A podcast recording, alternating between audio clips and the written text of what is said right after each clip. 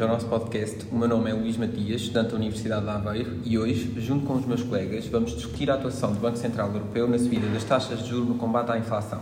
Para tal, precisamos de contexto e por isso contamos com a presença da Mariana Gomes.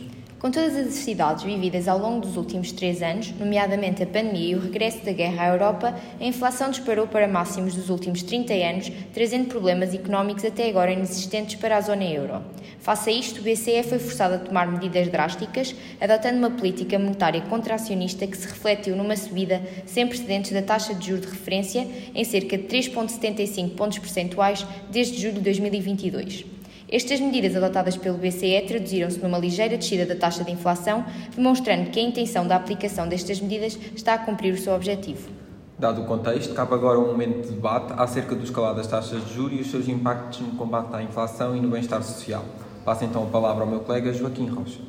Na minha opinião, a atuação do Banco Central Europeu não tem sido a mais adequada, pois acho que as subidas da taxa de juros trazem consequências demasiado negativas uma vez que, apesar da pequena descida da taxa de inflação, esta ainda se encontra em níveis bastante elevados, mesmo após as medidas de combate à inflação adotadas pelos governos.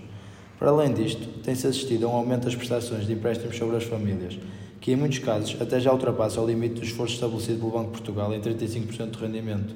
Ao nível das empresas, a subida da taxa de juros eh, diminuiu o investimento e torna também os seus créditos mais dispendiosos, o que se repercute num aumento do número de falências, que acarreta diversos impactos negativos sobre a economia. Após o comentário do meu colega, resta-nos ouvir a opinião do Diogo Simão e perceber qual a sua perspectiva acerca deste tema.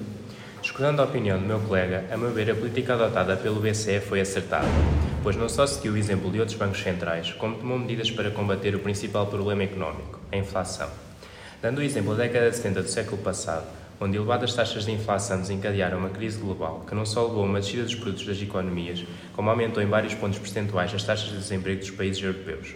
Neste sentido, e apesar de condicionar o estilo de vida das pessoas, o aumento da taxa de juros pode ser visto como um mal necessário para evitar uma crise ainda maior e com efeitos mais devastadores para famílias, empresas e Estados.